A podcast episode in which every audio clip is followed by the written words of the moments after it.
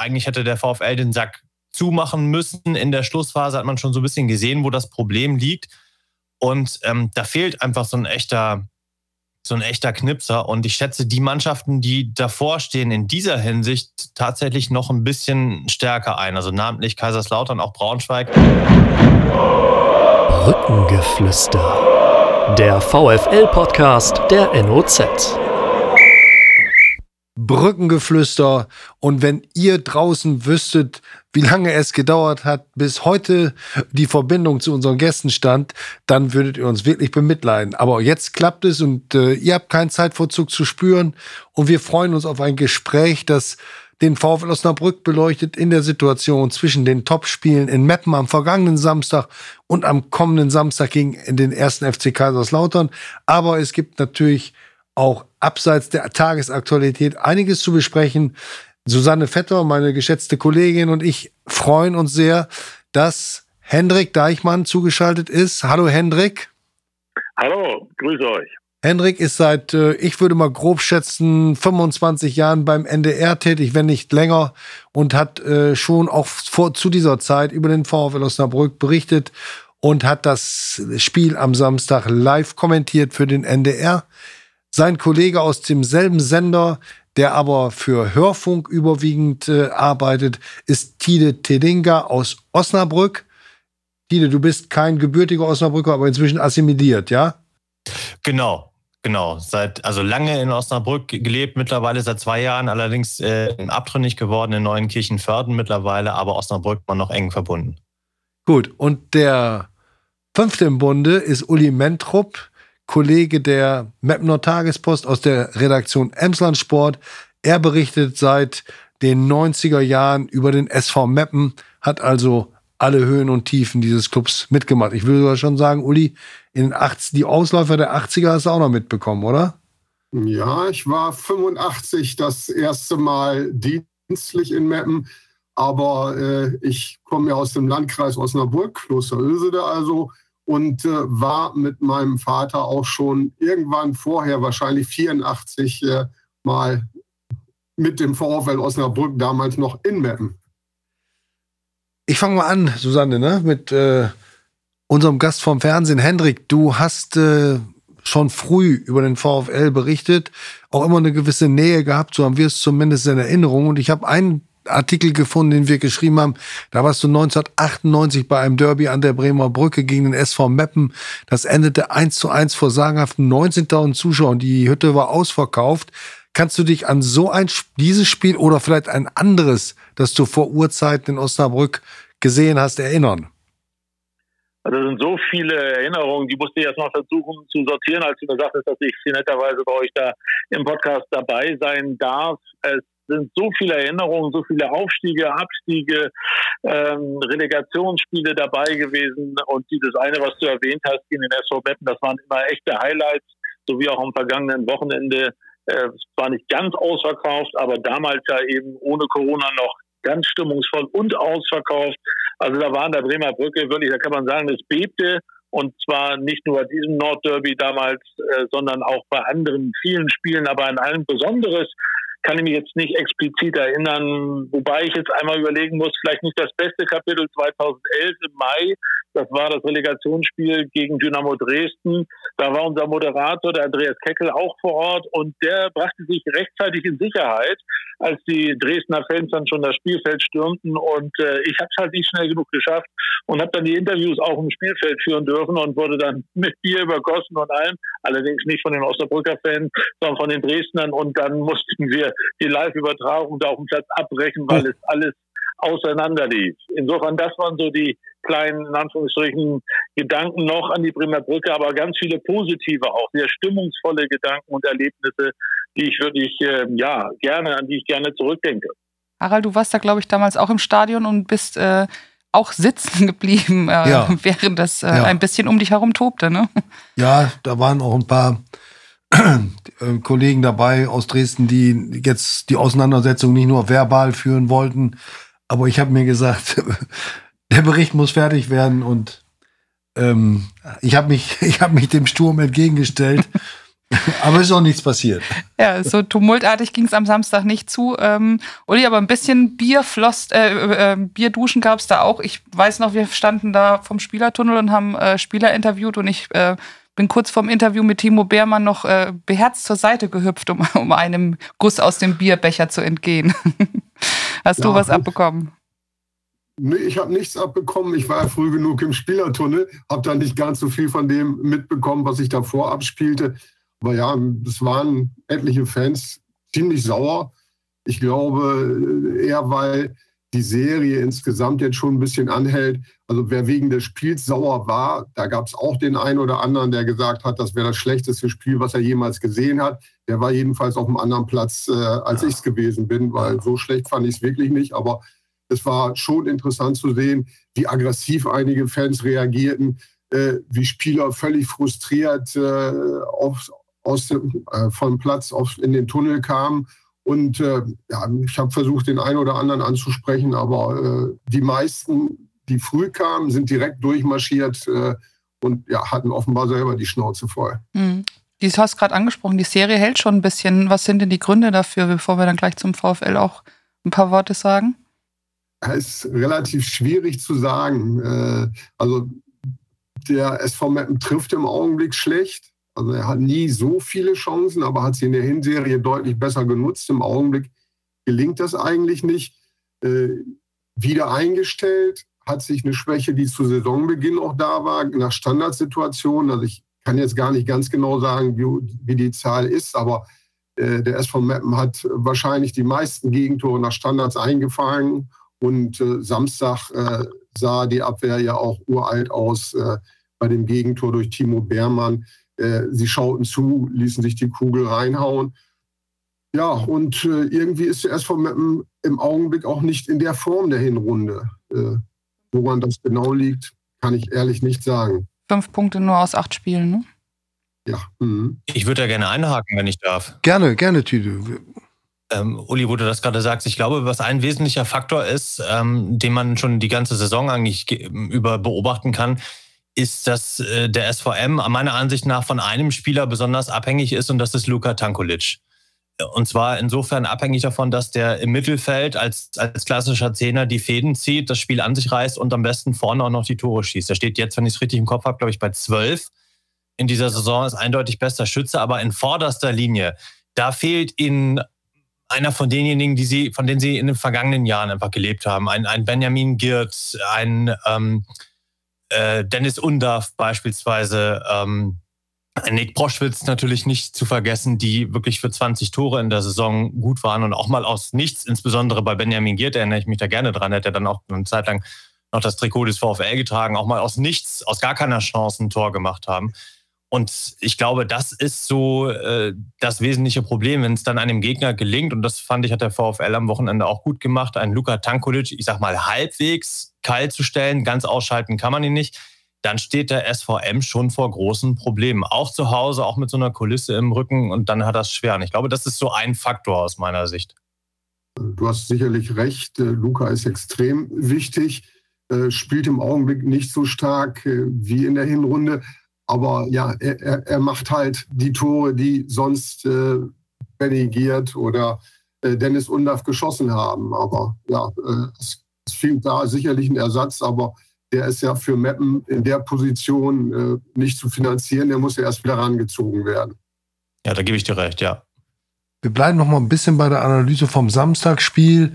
Ähm, Henrik, du siehst sehr viel Fußball im äh, äh, beruflich und vielleicht auch privat, kennst dich aus in den Ligen eins bis vier. Ähm, wie hast du denn das Spiel als solches äh, vom Unterhaltungswert, vom sportlichen Niveau am Samstag äh, wahrgenommen? Ja, war so ein typisches Derby, wie man so schön sagt. Sehr viel Kampf, viel Einsatz. Man kann, glaube ich, keinem einzigen Spieler einen Vorwurf machen, dass er nicht alles gegeben hätte. Aber ich muss auch sagen, dass der SV Meppen in, ja, in den spielerischen Ideen doch zu wenig dort reingebracht hat. hat. Und da sehe ich nicht nur einen Tankulic, da sehe ich auch Mike Steven Beere, wo man sich ja doch erhofft hat, dass er nach der Verpflichtung da den einen oder anderen Akzent setzen kann. Das war mir ein Tick zu wenig, was da kam. äh, weil am Ende geht es ja auch darum, man muss ja erstmal in die vorderste Linie kommen mit den Ideen, um dann auch einen, einen Stürmer vorne äh, zu füttern. Da war mir das ein bisschen zu wenig, was äh, gerade spielerisch da gekommen ist. Vom Einsatz, glaube ich, gibt es gar keine Frage. Äh, haben sie alles gegeben äh, auf beiden Seiten. Spielniveau deswegen einem typischen Derby angepasst, ähm, eben wie gesagt mit vielen, aber insgesamt trotzdem nicht unfairen Zweikämpfen. Die spielerische Linie, wenn, dann hat der VfL Osnabrück mit seinen schnellen Außenspielern da die Akzente gesetzt, aber hat es am Ende, gerade zum Ende des Spiels hin, auch verpasst, eine frühzeitige Entscheidung dann im Überzahlspiel herbeizuführen. Und am Ende war es äh, vom Unterhaltungswert, von der Spannung her und von dem Einsatz natürlich auch wieder ein Beleg dafür, wie attraktiv und wie gut die dritte Liga eigentlich geworden ist. Henrik, wenn du mal zurückdenkst an die Zeit, als du die erste Mal zur Bremer Brücke gekommen bist äh, oder ich nach Hamburg zu spielen, da war das eine Regionalliga Nord mit äh, vielen, vielen Clubs, die längst nicht das Niveau eines Profiteams hatten oder haben konnten. Da hat sich wirklich eine ganze Menge getan. Definitiv, gerade vom Spieltempo. Man sieht das ja auch hier beim frühen Pressing. In der Form, das wurde früher gar nicht so durchgezogen, auch vom läuferischen Niveau her. Ich glaube, wenn die damals jetzt solche Gurte, die das messen können, äh, umgehabt hätte, dann wäre man auf eine wesentlich geringere Laufleistung gekommen und vor allem auch in einem ähnlich gleichbleibenden Tempo. Das ist jetzt hier ganz anders, wenn man das gesehen hat, was da im Mittelfeld schon, da wurde ja keinem Spieler auch nur eine Sekunde Zeit gegeben, eben den Ball sich zurechtzulegen und den gezielten Pass zu spielen. Was eben aber auch dazu geführt hat, dass viele Ungenauigkeiten aufgrund dieses frühen Attackierens, dieser Zweikämpfe, viele Ungenauigkeiten im Passspiel da waren, die da letztlich am Ende verhindert haben, dass viele schön herausgespielte Chancen da waren. Aber es war eben ein typisches Derby und ähm, Uli hat es ja auch angesprochen, beim SV Meppen merkt man dann doch, ähm, dass da vielleicht doch auch eine gewisse Qualität gerade im spielerischen Bereich bis auf Luka Tankulic fehlt. Ich habe eben gesagt, du hast viel Fußball gesehen und kannst beurteilen, wie ein solches Spiel gelaufen ist und wie es eingeordnet werden kann. Du kennst auch noch die ganz andere Perspektive, bist der einzige von uns, äh, unterstelle ich jetzt mal. Nein, Susanne, du hast zweite Liga gespielt, Basketball. Ja. ja. Du, du Henrik, Basketball. hast äh, Fußball gespielt in der dritten Liga beim ruhmreichen Altona FC 93. Ähm, und auch gegen den VfL eigentlich gespielt mal? Das ist eine gute Frage, muss ich mal. Das ist ja schon so lange zurück, aber mit Sicherheit auch mal ein Duell gegen den VfL dabei gewesen. Das war ja damals hier noch äh, ja, Oberliga Nord und äh, ja, in dritte Liga, aber auf einem völlig anderen Niveau. Das kann man äh, ja schwer vergleichen, wenn man die Intensität äh, der, der heutigen Spiele sieht und auch die Stimmung. Natürlich Altona 93 hat immer noch eine gute Fanbase, aber das ist mit den jetzigen nicht zu vergleichen. Ja, aber ist immer noch ein Verein, der eine besondere Stellung einnimmt im Hamburger Fußball. Hast du noch Verbindung zum Club? Wenig. Also durch Richard Gold so ein bisschen und der Andreas Bergmann ist jetzt ja da. Die haben ja doch eine schwierige Phase in der Regionalliga Nord, sind jetzt in der Abstiegsrunde, müssen aufpassen, dass sie nicht ganz runtergehen. Haben, wie gesagt, immer noch ihre Fanbase dort, aber es ist ein ähm, Verein, der so ein bisschen auch in der Jugendarbeit nachgelassen hat und dementsprechend auch nicht gut nachführen kann. Ist jetzt ein Verein, der keinen Investor hat, äh, sondern der breit verteilt ist auf mehrere kleine Sponsoren. Also da ist viel Mühe drin, äh, viel Herzblut in dem Verein nach wie vor, aber die große Qualität der vergangenen Jahre früher, die fehlt. Sandro Heskamp, der Sohn vom langjährigen VfL-Spieler und Manager Ralf Heskamp, spielt übrigens bei Altona, das nur nebenbei. Henrik, erzähl bitte noch mal ganz kurz, wann hast du dann auf das Pferd Journalist gesetzt und gesagt, ähm, der Profifußball wird es dann doch ohne mich schaffen müssen? Ja, also das war so ein bisschen äh, da parallel studiert und dann bin ich dann auch in die USA gegangen und habe da Fußball gespielt, äh, anderthalb Jahre in South Carolina, USC und ähm, habe da in dieser College-Liga Fußball spielen dürfen, was auch eine tolle Erfahrung war. Aber wenn man erstmal da ist, da ist das Niveau natürlich nicht ganz so hoch. Das ist vielleicht eher so vierte Liga, fünfte Liga. Ähm, dann kommt man auch schwer zurück in den großen Leistungsfußball. Also im Endeffekt war das dann schon eine Entscheidung für den Beruf. Ich bin dann ja Lehrer geworden für Sport und Englisch und habe im Teilstudiengang Journalistik studiert, aber am Ende den Beruf des Lehrers nie ausgeübt und bin dann über Printmedien hier bei der Hamburger Morgenpost. Ähm, Noch bei Wolf Michael Schickel wahrscheinlich, nicht? Richtig, genau. Michael Schickel, Jürgen Rönnau, die waren äh, damals äh, dabei und äh, da, ja, viele andere auch, die über Jahre dann auch im Fußball da über den Fußball berichtet haben. Gerd Gottlob auch, nicht? Mhm. Gerd Gottlob auch, richtig. Und dann bin ich über 90,3 mit Berichten von der Verbandsliga und äh, Oberliga dann letztlich äh, hier zum Fernsehen, zum NDR gekommen und seit 92 tatsächlich, seit 92 erst Feiermitarbeiter und jetzt eben als festangestellter Redakteur dabei. Tolle Karriere und äh, wie gesagt, oft in Osnabrück gewesen. Susanne, du hast Hendrik ja auch kennengelernt. Fußballer, wird Reporter. Wir kommen gleich noch auf eine andere Facette in Hendriks ähm, Leben und dem Fußball. Aber jetzt sind wir noch mal bei der dritten Liga. Was glaubst du denn eigentlich, das Spiel in Meppen, dieser Sieg, der ja immer was Besonderes ist für den VfL und seine Fans, was kann er auslösen? Wo siehst du die Mannschaft im Moment? Also ähm, ich habe ja nach dem Spiel mit Timo Beermann unter anderem gesprochen und der hat auch nochmal betont, wie wichtig, ich meine, das ist ein Osnabrücker Junge, der ist hier aufgewachsen, auch nochmal betont, wie wichtig es ist, einfach in diesem Derby zu gewinnen, wie viel das auch dieser Mannschaft gegeben hat und natürlich auch den Fans. Aber ähm, er hat auch gesagt, es gibt hier halt eben nur drei Punkte. Nur diese drei Punkte, die sind halt eben, ja, die sind eine Verlängerung einer Serie, die sehr erfolgreich ist und wir, ähm, du noch viel, viel länger als ich, verfolgen ja den VfL schon ähm, eine gewisse Zeit und es gab immer ein großes oder fast immer ein großes Problem, ähm, nämlich wie kommt der VfL aus der Winterpause? Und das ähm, hat er jetzt ganz hervorragend gemacht. Es gab 16 Punkte in acht Spielen und ähm, da war natürlich der Derby-Sieg gegen Meppen so eine gewisse Krönung und ich glaube, dass das ein, auch ein Zeichen ist, äh, wie gefestigt diese Mannschaft aktuell ist, ähm, wie, wie gut sie mit schwierigen Situationen umgehen kann, denn die Trainingsbedingungen, auch das ist ja immer wieder ein Thema, ähm, sind im Moment auch wieder äh, ein großes Problem. Der VfL hat ähm, nicht trainieren können auf seinem angestammten Platz an der Illushöhe, musste ausweichen, Sportpark Gretisch unter anderem. Also die Bedingungen waren nicht optimal als Vorbereitung darauf. Doch, sie waren ideal, weil der Platz in Meppen ja nicht besser war als der Trainingsplatz hier. ja, stimmt, man konnte sich da, man konnte sich da gut ja, den, den Platzbedingungen schon mal anpassen. Aber es, es waren nicht die idealen äh, Bedingungen dafür. Und trotzdem, äh, der VfL geht damit im Moment um. Ich finde, es ist ein Zeichen einer gewissen Qualität, aber auch einer gewissen Stabilität und Festigkeit. Und was es be besonders auch nochmal ausdrückt, ist, dass der VfL im Moment in den, ähm, in den Spielen auch nach der ähm, Winterpause, wenn man das jetzt das Duisburg-Spiel mal ausklammert, das natürlich sehr spektakulär war mit dem 6 zu 3, aber ansonsten auch ähm, jetzt zum äh, dritten Mal in diesen acht Spielen zu null gespielt hat, das sieht man halt auch ganz klar. Auch wenn wir immer die, die Stürmerdiskussion aufgebracht haben, äh, zwischenzeitlich, aber ähm, seine große Stärke hat der VfL im Moment auch in der äh, Defensive. Und das ist äh, ein wichtiges Pfund im Moment. Und darauf kann er sich gut verlassen. Und deswegen glaube ich, dass dieser Sieg wichtig war und ähm, auch noch einiges bewegen kann.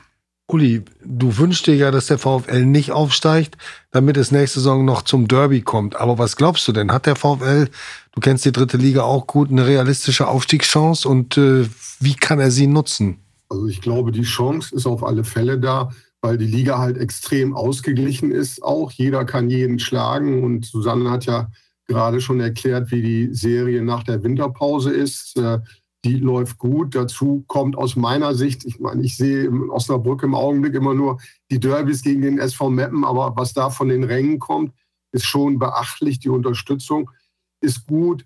Äh, die Mannschaft vom VfL machte für mich einen ziemlich gefestigten Eindruck.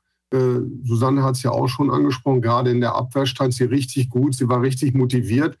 Also äh, ich glaube schon, dass die Möglichkeit da ist.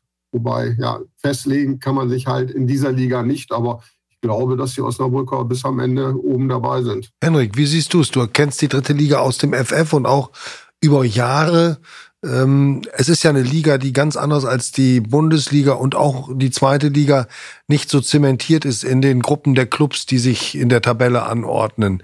Da ist ja doch, ich meine, wenn wir eine Bundesliga hätten, die so enge Konstellation hätte wie die dritte Liga, dann wäre ja der, dann würde ja das Land vor Begeisterung nicht mehr ein- und auswissen. Definitiv. Also ich sehe beim VfL das auch so, wie es eben auch beschrieben hat. Die, ähm, es gibt da so ein schönes Sprichwort: ähm, Hinten machst du die Aufstiege und vorne gewinnst du mal ein Spiel. Aber wenn du hinten sicher stehst, was der VfL tut, mit einem sehr starken Torhüter, mit einer gut eingespielten Innenverteidigung, mit zwei auch sich offensiv einschaltenden Außenverteidigern. Äh, das ist die Basis dafür, dass man einfach eine Stabilität, eine Konstanz reinbekommt und wenn man dann wie der VfL noch zwei sehr schnelle Außenbahnspieler hat mit Simakala und mit Opoku, äh, wobei letzterer sicherlich auch nochmal in Sachen Treffsicherheit und Effizienz zulegen kann, äh, dass das nicht auf zwei Schultern zu sehr verteilt ist mit Haider und dann Simakala, dann glaube ich, hat der VfL alle Chancen bis zum letzten Spieltag ganz oben, um Platz eins bis drei mitzuspielen. Tide, du verfolgst den VfL auch schon lange, warst auch ähm, in den letzten Jahren immer wieder hier vor Ort und hast berichtet. Du, du hast vorhin äh, den SV Meppen schon eingeschätzt. Äh, wie siehst du gerade die Situation beim VfL Osnabrück? Ich muss ehrlich sagen, ich schätze das ähm, so ein bisschen ähnlich ein. Also ich bin auch beeindruckt davon, was die Mannschaft defensiv leistet und äh, ich, ich gehe da auch mit und sage, klar, äh, das, das ist irgendwo die, die Basis für den Erfolg und wenn das nicht klappt, ich meine, ähm, wenn wir mal da oben gucken, ähm, warum steht Kaiserslautern auf Rang 2? Die haben 16 Gegentore momentan nur in dieser Liga. Das ist natürlich ein irrer Wert. Trotzdem gieße ich da jetzt mal ein bisschen Wasser in den Wein und sage, auch der VfL Osnabrück, ähm, da geht mir in vorderster Linie ein bisschen zu sehr die Torgefahr ab in vielen Spielen. Das ist spielerisch häufig sehr, sehr gut. Da gehe ich mit. Das sieht richtig nach Fußball aus. Das haben wir auch am Samstag beobachten können. Da bin ich auch bei Hendrik zum Beispiel. Ähm, das sah wirklich, wirklich deutlich besser aus als beim SV Meppen an der Kugel. Aber ähm, auch da, wir haben ja gehört, äh, eigentlich hätte der VfL den Sack zumachen müssen. In der Schlussphase hat man schon so ein bisschen gesehen, wo das Problem liegt. Und ähm, da fehlt einfach so ein echter so ein echter Knipser. Und ich schätze die Mannschaften, die davor stehen, in dieser Hinsicht tatsächlich noch ein bisschen stärker ein. Also namentlich Kaiserslautern, auch Braunschweig, auch Waldhof Mannheim. Und ich denke mal, die nächsten drei, vier Wochen, die werden es vielleicht schon zeigen, wohin die Reise dann geht in dieser Saison ich habe es eingangs erwähnt, wir sind mit der Aufzeichnung dieses Podcasts Brückengeflüster äh, doch um einige später angefangen als geplant. Deswegen müssen wir jetzt uns schon von Uli Mentrup in Meppen verabschieden, der einen wichtigen dienstlichen Termin wahrzunehmen hat. Aber Uli, ich lasse dich natürlich jetzt nicht aus diesem virtuellen Studio, ohne dass du mir eine Prognose hinterlässt oder uns, wie das Spiel am Samstag gegen den 1. FC Kaiserslautern laufen wird? Uh, das ist natürlich eine gute Frage. Eine einfache. Eine einfache, ja. Äh, also äh, ich will äh, guter Gast gewesen sein und sage, auch wenn ich mir wünsche, dass der VfL drin bleibt, Samstag gewinnt er. Prima. Dann bedanke ich mich für deine Teilnahme am Brückengeflüster und wir machen aber weiter, denn wir haben auch so noch viel zu besprechen. Hendrik, wie siehst du es? Äh, Magdeburg scheint tatsächlich äh, auf und davon zu sein und äh, hat sich ja auch im Lauf der Saison nochmal zu einer starken Truppe entwickelt, also nochmal richtig zugelegt. Wie siehst du die, das Rennen dahinter? Da sind ja doch ein paar Clubs, die da noch eingreifen können.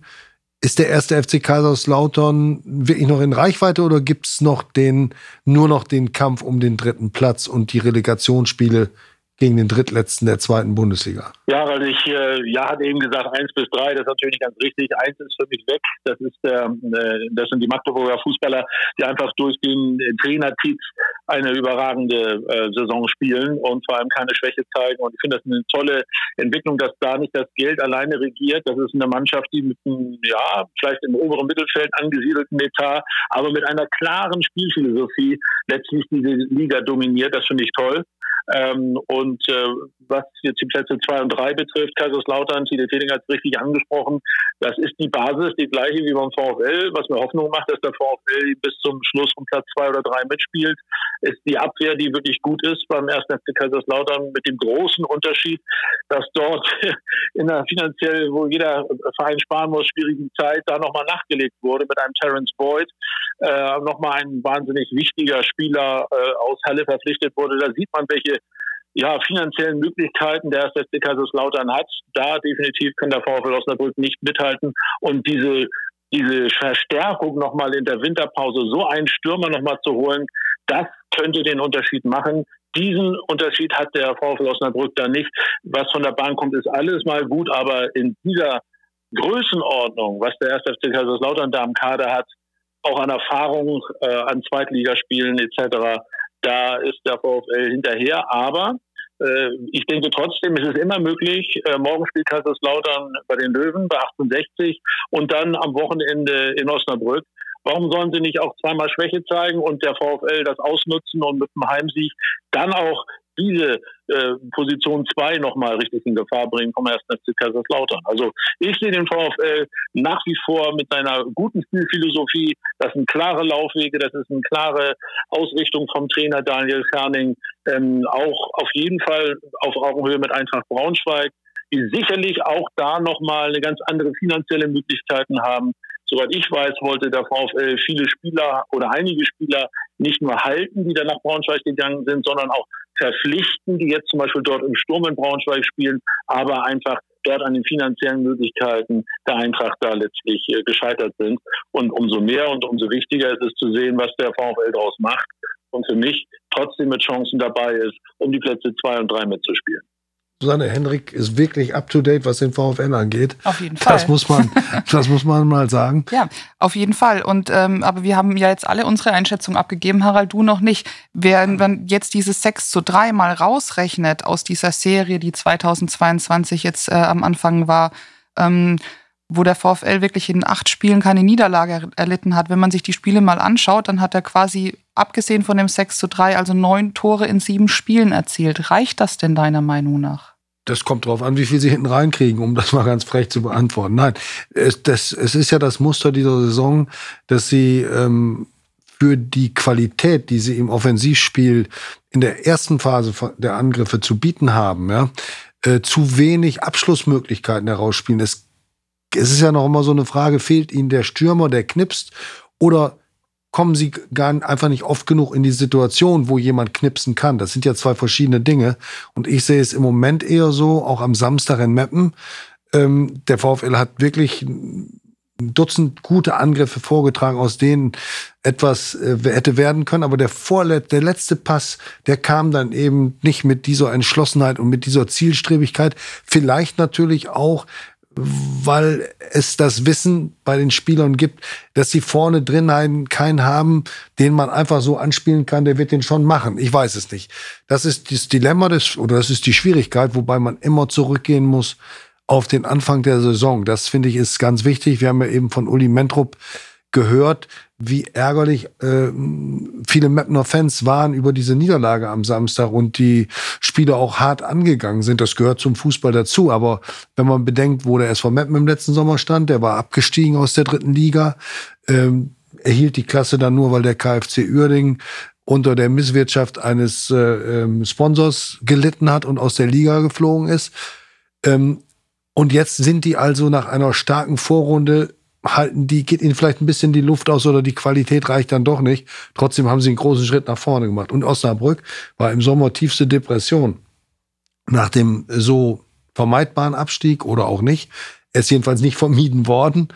Und äh, dann ist eine komplett neue Führungsmannschaft, wenn wir den Präsidenten mit dazu nehmen, ans Werk gegangen. Erst kam der neue Trainer Daniel Tscherning, dann kam der neue Sportdirektor Amir Chapozadeh und was die beiden ähm, zusammen dann mit Michael Welling, der auch erst seit Januar letzten Jahres beim VfL ist, ähm, was dann aufgebaut worden ist äh, in der Zeit, das, das ist schon ein Gewinn. Also ich glaube nicht, dass die Mannschaft ähm, wirklich noch innerlich viel zu verlieren hat. Natürlich, die werden auch spüren, dass sie mit den meisten Mannschaften spielerisch mithalten können, dass sie viele Clubs, viele Gegner dominieren können und dass sie auch Qualität in der Abwehr sowieso haben.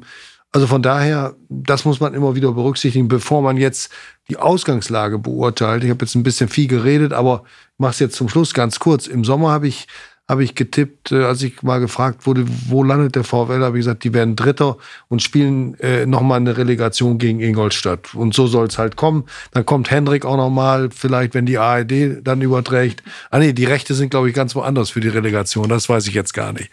Aber gut, das wäre meine Prognose und mein Wunsch. Ja, richtig. Also ich, ich finde ich find es durchaus auch nicht, nicht äh, unrealistisch. Also wenn ich jetzt sage, ich gieße jetzt Wasser in den Wein, dann, dann bleibe ich aber trotzdem auch äh, bei euch und sage, das wird garantiert bis zum Schluss ein ganz, ganz enges Rennen.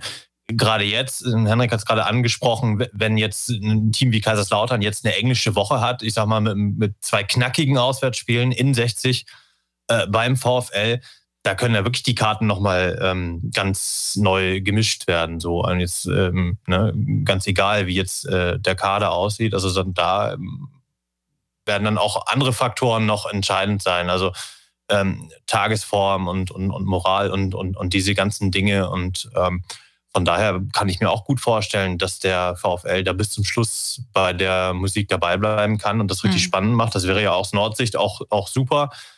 Lange haben wir dieses Dreigestirn gehabt mit Mappen noch dazu. Die rechnen wir jetzt, glaube ich, da sind wir uns alle ziemlich einig, so langsam mal eher weg. Äh, ich glaube, dass die auch wirklich dort, wo sie stehen, super aufgehoben sind. Das finde ich auch, wenn man bedenkt eben, wo sie herkommen. Ähm, aber Osnabrück und Braunschweig da oben im, im Gleichschritt, das ist, finde ich, eine fantastische Konstellation. Und ich bin mir auch ähm, ähm, ziemlich sicher, dass zumindest eine dieser beiden Mannschaften also diesen diesen Abstieg äh, aus der vergangenen Saison wird reparieren können. Also ich glaube, einer, einer kommt durch am Ende. Ähm, du hast gerade verschiedene Faktoren noch angesprochen. Ähm, Hendrik, vielleicht auch nochmal die Frage an dich. Wie groß kann denn der Faktor Publikum sein? Wir haben es jetzt gesehen am Samstag endlich mal wieder ein Spiel vor fast 10.000. So eine Kulisse, die macht ja auch was mit den Spielern, aber auch natürlich mit den Reportern. Ähm, was kann das vielleicht noch für ein Faktor dann sein, wenn auch jetzt wieder an der Bremer Brücke ein paar Zuschauer mehr kommen können? Definitiv ein, ein, ein Riesenfaktor. Ich glaube, das sagt jeder Spieler auch ganz ehrlich. Das ist nochmal was ganz anderes, wieder äh, vor vollem Haus zu spielen. Am Wochenende werden es ja, glaube ich, korrigiert mich, 12.000 Zuschauer an der Bremer Brücke sein. Ähm, da äh, wird auch eine Mannschaft wie Kaiserslautern, die sicherlich auch von Jan Betzenberg einiges gewohnt ist, aber trotzdem nochmal ins Nachdenken kommen, wenn der VfL ins Rollen kommt. Also das ist eine Kulisse, das ist nochmal mehr als in Meppen, das ist sehr dicht, das ist eine, ein Stadion ohne Laufbahn, das weiß jeder, das ist wahrscheinlich sogar das stimmungsvollste Stadion in der dritten Liga in Deutschland. Also von daher glaube ich, ist das ein ganz großer Faktor. Und trotzdem, ich glaube, korrigiert mich da auch gerne, weil ihr ja immer da seid, ist es auch so ein bisschen äh, auch so ein Druckfaktor. Ne? Also mhm. ähm, du willst da performen, aber viele Gegner haben auch so viel Respekt, dass sie sich eher hinten reinstellen, wenig Räume und da kommen wir mit zu Harald äh, zu der Einschätzung, dass man das da eben auch nicht so viele Ideen dann hat, da durchzukommen. Ähm, jetzt muss man mal gucken, wie es ist, wie so, wenn so eine Mannschaft wie Kaiserslautern äh, mit einem anderen Selbstverständnis, einem Selbstbewusstsein da auftritt, ob die auch mehr Räume bieten, wie es zum Beispiel bei dem tollen Heimspiel gegen 60 München dann der Fall war. Das war ja wirklich hin und her. Ähm, also von daher glaube ich, dass die Kulisse ganz viel bewirken kann. Aber eben auch in dem Umkehrschluss, dass der Druck natürlich auf die Mannschaft auch irgendwie doch noch mal mehr da ist, auch an der Bremer Brücke. Du hast eben schon das Spiel von acht von ähm, Kaiserslautern in München erwähnt bei den Löwen. Da guckst du natürlich mit doppeltem Interesse, nicht nur als Journalist und Fußballinteressierter, sondern auch, weil dein Sohn Yannick bei München 1860 Fußball spielt. Das ist eine ungewöhnliche Konstellation. Ähm, ja, Du guckst jedes Spiel, was du gucken kannst. Erzähl ein bisschen, wie ist er da hingekommen? Was macht er? Macht er noch was neben dem Fußball und wie eng verfolgst du seinen Weg dort? Ja, ist ja so, ich habe drei Kinder äh, und äh, die Tochter spielt Handball, der Leon spielt beim VfB Oldenburg. Ähm, dort hoffen die ja auch, den Weg in die dritte Liga zu schaffen, sind momentan äh, an eins in der Aufstiegsrunde eben zur ähm, dritten Liga, also der Meister spielt ja noch gegen Nordost. Auch da habe ich natürlich genauso viel Augenmerk drauf wie, wie auf den Janik in München. Ja, der ist aus äh, Lübeck nach einer für ihn guten Saison, leider mit dem Abstieg von einer tollen Mannschaft, äh, dann ja, weiten Weg in den Süden gegangen. Ähm, hat Angebot bekommen, 68 München hat Strahlkraft, Traditionsverein. Auf jeden Fall, das ist schon ein Brett und da äh, musste nicht äh, lange überlegen und hat das äh, gemacht, auch wenn jeder der aus Norddeutschland kommt, nicht sofort äh, mit aller Mentalität und so weiter in, unten in, in Bayern im Süden klarkommt. Das ist ein Eingewöhnungsprozess, aber ich glaube, er spielt da immer eben und äh, beginnt sich da immer besser einzuleben. Eine sehr wechselvolle Saison. Insofern, was ich sehe, ist auf jeden Fall, dass er da ähm, Spaß hat, sich empfehlen will, dass er bei so einem Traditionsverein aber auch lernt, dass er sehr viel Druck auf dem Kessel ist. Das ist nochmal anders als in Osnabrück. Da gibt es einen täglichen, ähm, tägliche Berichterstattung von vier Tageszeitungen ähm, über alles, was sich rund um das Trainingsgelände oder um die Grünwalder Straße bewegt. Das geht oftmals auch nicht nur um Fußball, um alles Mögliche dort rund um 60 München. Ich finde, da ist es beim VfL, glaube ich, immer noch mehr dass es um den Fußball wirklich geht. Insofern ist er sich da am Akklimatisieren, aber ich verfolge auch alle meine drei Kinder, Handballerin Josie, ähm, Innenverteidiger Leon und Sechser äh, Yannick dann doch äh, so gut wie es geht. Wo spielt deine Tochter Handball oder bei welchem Club? Die spielt in Blankenese bei uns. Wir sind ja in, hier im Hamburger Westen und äh, der Leon wohnt ja, also im Endeffekt äh, in Oldenburg, der Janik logischerweise in München und sie ist die Einzige, die noch in Hamburg jetzt ist momentan. Ich hätte da mal eine Frage so aus reiner Neugier. Ich, ich, wir erinnern uns vielleicht an den, an den geschätzten ähm, Fernsehkollegen ähm, Matthias Stach, der vor einiger Zeit ein U21-Länderspiel äh, kommentiert hat, in dem dann sein eigener Sohn eingewechselt wurde. Ich kenne jetzt natürlich eure Dienstpläne nicht so ohne weiteres. Äh, Henrik, aber warst du schon mal in der Situation eigentlich? Und wie war das, wenn ja? Ja, also das äh, war einmal wirklich so, und das ist mir auch nie wieder passiert. Es ist eine Tat, eine gute Frage. Äh, Yannick hat mal beim VfR Aalen in der dritten Liga gespielt, dann spielte Holstein Kiel gegen den VfR Aalen. Er war angeschlagen, er hätte überhaupt nicht mitfahren können. Und Trainer Peter Vollmann sagte mir dann auch, Mensch, du kannst dich eintragen lassen als Reporter, der kommt auf keinen Fall mit dann ist äh, er wie Wunderheilung, wie auch immer. Wir hatten aber telefoniert. Er war zumindest im Kader, konnte aber sich also zumindest ja natürlich nicht in der Startelf bewegen. Aber dann passiert es natürlich, verletzte sich jemand und nach irgendwie 75 Minuten wurde er dann eingewechselt. Das war natürlich der Worst Case. Und äh, ich habe echt Schwierigkeiten gehabt. Das gibt, äh, stimmt absolut. Das war schwierig dann das zu kommentieren. Und es ist mir aber auch nie wieder passiert. Ich habe mich immer genau informiert. Äh, und so und so, wenn Janek irgendwie überhaupt nur im, im, Kader war, war ich raus, auch was den VfB Lübeck betraf in der Saison, dass ich auf keinen Fall da irgendwas kommentiere, was mit meinem Sohn zu tun hat. Aber dann ist es nicht so, dass du ihn nach München vermittelt hast, weil über 1860 berichtest du ja nicht so oft. Nein, nein, genau. Also ich hätte mir sehr gewünscht und ich kann auch so viel sagen, dass Janik sich das eigentlich auch wünscht, ähm, dass so ein tolles Angebot, wie er jetzt von 60 München bekommen hat, aus dem Norden auch gekommen wäre. Er hat immer weiter geschaut, bis zuletzt gewartet äh, und blickt aber auch nach wie vor immer noch Richtung äh, Norden. Denn wir sind alle eine sehr sportbegeisterte Familie und haben tollen Zusammenhalt. Wir fahren dann schon mal mit der gesamten Familie auch gerne zu spielen, aber eben am liebsten im Norden. Insofern äh, guckt er weiterhin aus dem Süden neidvoll in den Norden. Und er hat ja da bei einigen ähm, Vereinen auch, äh, weil du von gesagt hast, Traditionsvereine, hat er ja auch bei einigen äh, seine Ausbildung quasi durchlaufen. Bei St. Pauli, HSV, BVB habe ich jetzt mal gesehen. Also schon durchaus ein paar Vereine auch äh, kennengelernt. Definitiv. Und das waren auch nicht nur Hurra-Zeiten, das waren die typischen Geschichten, die man, glaube ich, als Familie mit, ähm, mit Kindern, die im Fußball weiterkommen wollen, erleben muss vielleicht auch. Das waren Hochgefühle, wo man, wo alle Vereine Schlange standen, wo die Berater im Wohnzimmer standen, wo wir uns aber dann erfolgreich lange Zeit gewehrt haben, ähm, da das in diesem Beratertum und in diesen ganzen Hype da reingezogen zu werden. Ähm, es gab aber auch die anderen Phasen mit Verletzungen, mit, mit Zweifeln daran, ob es überhaupt noch klappen kann. Insofern, der Janik hat schon mit seinen jetzt 27 Jahren viel mitgemacht.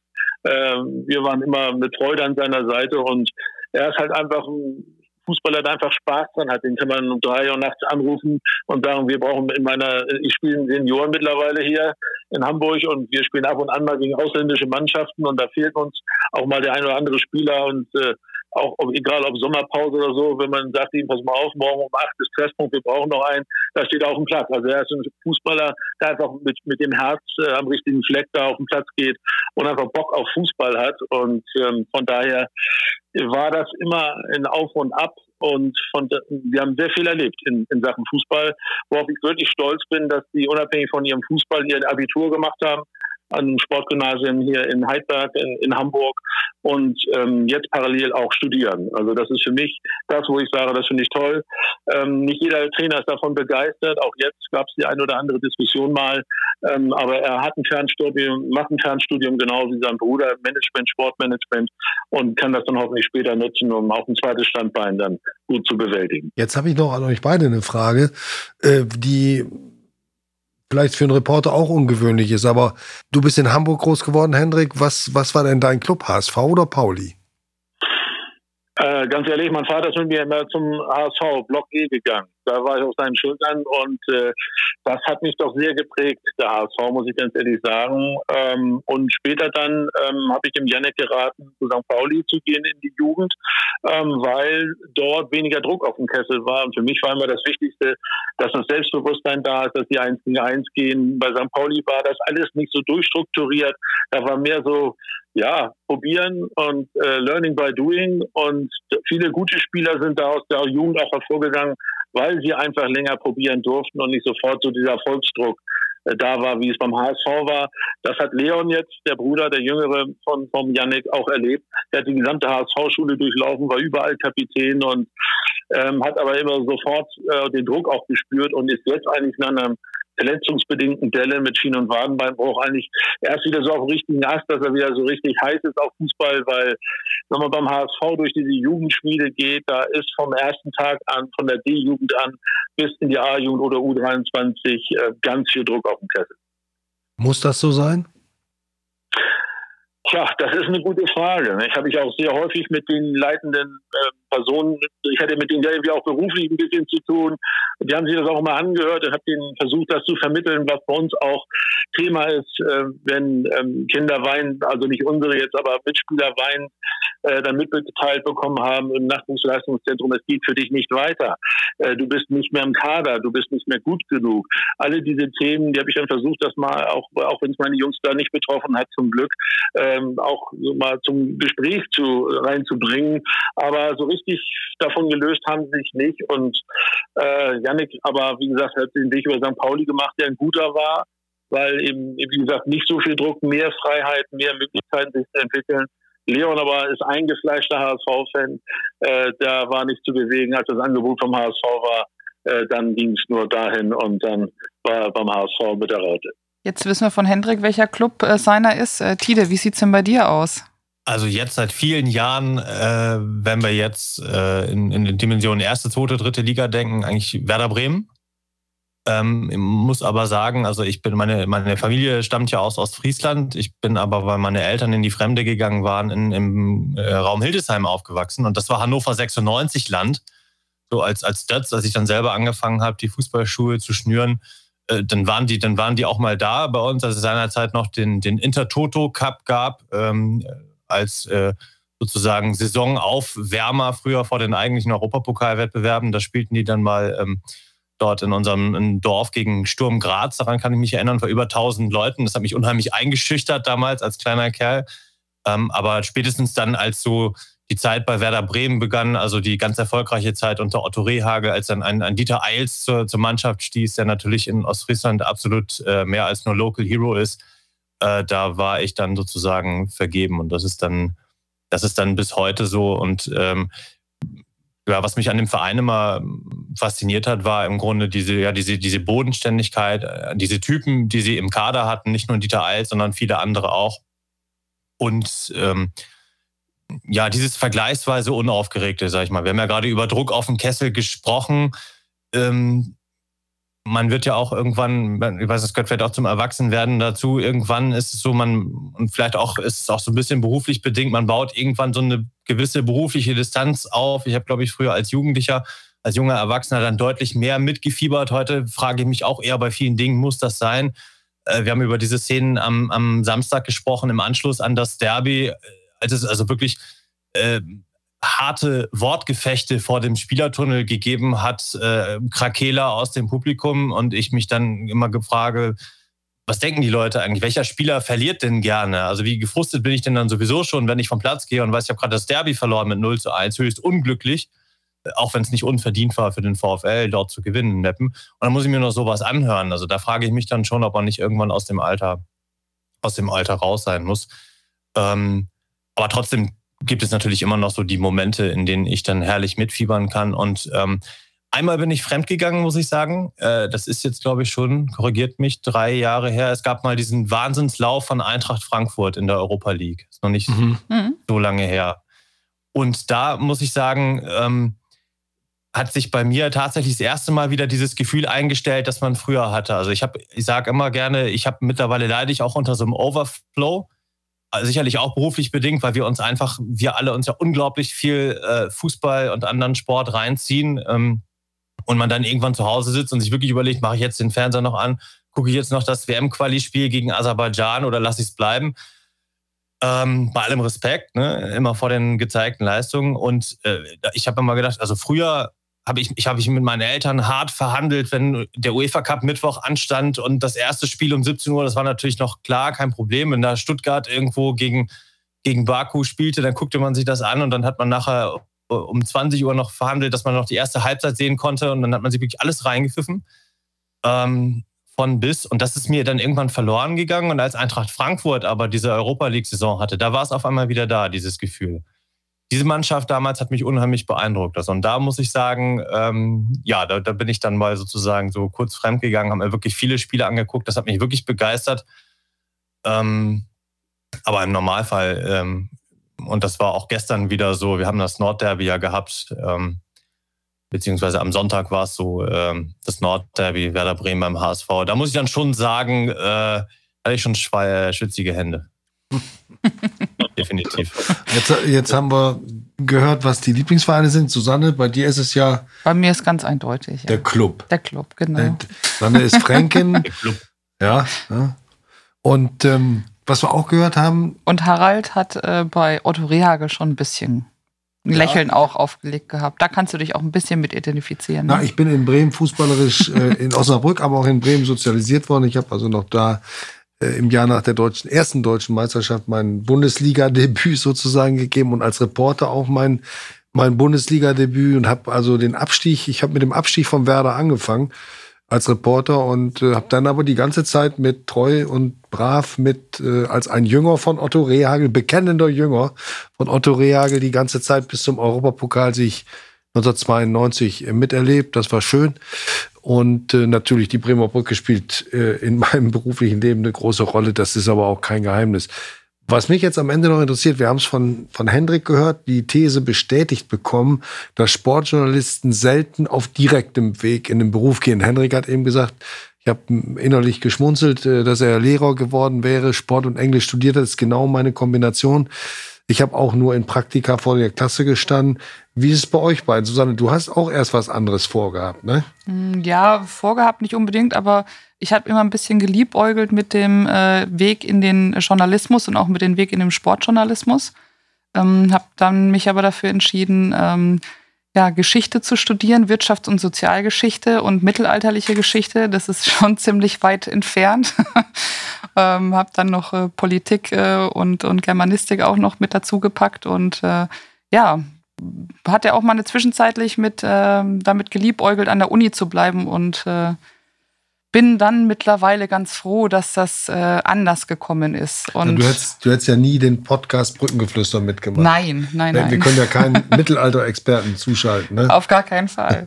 Aber der Zufall war damals eigentlich, das muss man vielleicht auch noch, oder kann man auch sagen, dass wir äh, uns ja getroffen haben, als ich hier zur NOZ gekommen bin und ich dann äh, zu einem Basketballspiel mitgekommen bin, weil Winfried Beckmann, der damals viel über die Atlant Dragons berichtet hat, die da haben wir uns auch schon ein paar Mal gesehen, ne? Der mhm, ähm, ja. war da im Urlaub und äh, Harald äh, sollte also dieses Spiel äh, be begleiten und darüber schreiben. Und ähm, ich war damals Volontärin im Emsland und habe also angeboten, ich könnte da mitkommen. Und du sagtest zu mir, das trifft sich ganz gut. Ich habe ganz so viel Ahnung vom Basketball. Und ich dachte erst, er veräppelt mich, aber ähm, ja.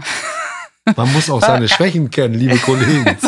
es, war, es war auf jeden Fall, glaube ich, ganz okay, dass ich dabei war. Ja. Und das war damals gegen meine Heimatmannschaft, gegen Bamberg. Ja. Das war also auch noch ein und die Zufall. Drachen haben gewonnen und ich habe einen schönen Titel gemacht. Ja. Der Rest war scheiße, glaube ich. Genau. Nein, Aber, das war alles gut. so, Tide, jetzt, so. was sag ich jetzt nicht, du wärst auch Lehrer geworden um ein Haar. Nee, nicht um ein Haar. Also vorstellbar äh, wäre das, ähm, aber ich, ich habe tatsächlich immer schon diesen, diesen Traum gehabt. Also. Ähm, ich hatte nie, also äh, klar, ich meine jetzt als Jugendlicher, also ich hatte nie so die klare Vorstellung, auch äh, und gerade in Bezug auf äh, das Medium, äh, sondern das hat sich dann so nach und nach rauskristallisiert. Aber ähm, natürlich bin ich mit, mit den, mit den Hörfunk-Fußballreportagen äh, aufgewachsen. Äh, gerade das NDR, also früher erste, zweite Bundesliga, auch die alte Amateur-Oberliga Nord, nicht zuletzt, weil einer meiner äh, Vereine, in denen ich auch gespielt habe. Der TUS Esens mal für ein Jahr dort drittklassig mitspielen durfte, ähm, Ende der 80er, Anfang der 90er. Äh, also bin dann mit Reporter-Legenden groß geworden, wie beispielsweise Gunther Maletzko, äh, auch Klaus Beißner. Ähm, habe die also erlebt und das hat mich immer schon fasziniert. Und ähm, wir haben tatsächlich mal, ein Schulfreund und ich, da waren wir, glaube ich, 14, da haben wir mal äh, vorm Computer gesessen und ein Fußballspiel, das wir so öfter gedaddelt haben, da konnte man also die Spielzeit allen Ernstes auf 90 Minuten einstellen. Das würde natürlich kein normaler Mensch wirklich machen, aber wir haben das dann einfach laufen lassen, ohne dass da jemand irgendwie dann lenken musste und haben das dann kommentiert und haben dann eine Radiosendung aufgezeichnet. Musik gespielt und äh, haben das auf so eine Kassette aufgenommen, auf so eine MC, also sozusagen haben das dann ans ZDF geschickt, weil es da irgendwie ein Praktikum zu gewinnen war und waren dann total stolz. Also, also wir haben dieses Praktikum natürlich nicht bekommen, aber wir haben eine persönliche äh, Zuschrift bekommen dann aus Mainz und waren dann stolz wie Bolle. Ich glaube, ich habe die Kassette sogar noch irgendwo, aber ich habe mich nie getraut, mir die jemals anzuhören. Also es ist wahrscheinlich furchtbar gewesen, aber wir sind da so mit äh, total kindlicher Naivität daran gegangen und äh, weil wir eben diese Sachen so im Ohr hatten. Und ähm, dann ist es tatsächlich so gewesen, ich habe schon zu Schulzeiten, habe ich dann für ähm, ähm, seinerzeit die Lokalzeitung, meine Eltern und ähm, meine Geschwister und ich, wir waren wieder nach Ostfriesland gezogen, also den Anzeiger für Harlinger Land in Wittmund gearbeitet als freier Mitarbeiter im Sportbereich und ähm, habe das dann in Osnabrück weiterverfolgt und bin dort aber dann aufs Radio gestoßen über den offenen Kanal, auch dann schon die ersten Berührungspunkte mit dem VfL Osnabrück 2001 seinerzeit. Die beiden Stadionsprecher äh, heute, Matthias Wellbrock und Carsten Thier, hatten seinerzeit ja auch schon eine Sendung über den VfL Osnabrück und das hat mich dann sofort begeistert, dieses Medium. Und dann bin ich über ein äh, Praktikum oder eine Hospitanz, wie es bei uns im Haus heißt, äh, beim NDR gelandet und da war ich dann, man muss natürlich auch so ein bisschen Glück haben in der Branche. Einfach zur richtigen Zeit am richtigen Ort. Ein ehemaliger, sehr geschätzter Kollege Thorsten Kunde, der ging dann seinerzeit, so damals war es, glaube ich, noch Premiere, mittlerweile ist es ja Sky, ging dann dort rüber und es wurde dann sozusagen da jemand gebraucht. Und dann habe ich als Hörfunkreporter meine ersten Gehversuche gemacht, unter anderem in Meppen. Der allererste, ich kann mich noch gut dran erinnern, war es so ein, so ein kalter Abend im März 2005 äh, in Emden. Kickers Emden gegen den ASV Bergedorf, äh, ein Club aus Hamburg, der mittlerweile dann leider auch wieder ein die nicht völlig in der Versenkung mhm. verschwunden ist, aber nicht mehr so überregional stattfindet. Und ich weiß noch genau, äh, ich hatte, glaube ich, zwei Live-Einblendungen und musste nach Spielende eine kurze Zusammenfassung sprechen. Mir schlug das Herz bis zum Halse. Und hinterher war ich stolz wie Oscar, als ich wieder im Auto saß und das also bewältigt hatte. Und äh, ja, dann ja, Henrik, wer das nicht verstehen kann, ne? dieses Gefühl. Wie bitte? Wer das nicht verstehen kann und nachvollziehen kann, dieses Gefühl, wenn man die ersten Arbeiten abgeliefert hat, das ist klar. Und ähm, ja, wir sind schon fast in der Nachspielzeit und ich würde jetzt dann doch mal die Kurve kriegen, ähm, indem ich eine Bremer Radio-Legende zitiere, der berühmte Helmut Poppen, Radio Werder genannt. Der sagte mal kurz, kurz vor der Pause, für meinen Geschmack, für mein Gefühl und für meine Uhr ist die erste Halbzeit jetzt zu Ende. Und das würde ich jetzt mal übertragen, ähm, zumindest mit Blick auf die Uhr. Sonst könnten wir noch weiterreden auf diesen Podcast, das Brückengeflüster der NOZ zum Thema Vorfall Osnabrück. Susanne Vetter und ich haben gesprochen mit Ulrich Mentrup aus dem Emsland-Sport der neuen Osnabrücker Zeitung, mit Tide Tedinga aus dem NDR-Studio in Osnabrück und mit Hendrik Deichmann aus der, aus der Sportredaktion Fernsehen beim NDR in Hamburg. Es war ein ganz abwechslungsreiches Gespräch. Ich will jetzt nicht uns selbst das Zeugnis ausstellen, das machen die Hörer draußen, aber ich fand mal diese Journalistenrunde sehr ergiebig und bedanke mich ganz herzlich. Ich hoffe, wir sehen uns bei Gelegenheit. Susanne, du hast das Schlusswort wie immer. Wir, wir wollen uns noch natürlich oder, oder bei allen bei allen Hörerinnen und Hörern bedanken erstmal. Äh, verweisen darauf, dass wir dann nächste Woche auch wieder am Dienstag den Podcast Brückengeflüster natürlich wie immer ähm, aufzeichnen und aussenden werden. Und äh, ähm, dann und auch diesmal ist er zu hören bei uns auf der Website auf noz.de und überall, wo es Podcasts gibt, bei Spotify, bei Deezer, bei Apple Music und so weiter. Wir hoffen, Sie bleiben uns da gewogen und äh, hören auch nächste Woche wieder zu. Danke. Hendrik Tiede. Tschüss, macht's gut. Ja, danke euch. Vielen Dank. Tschüss.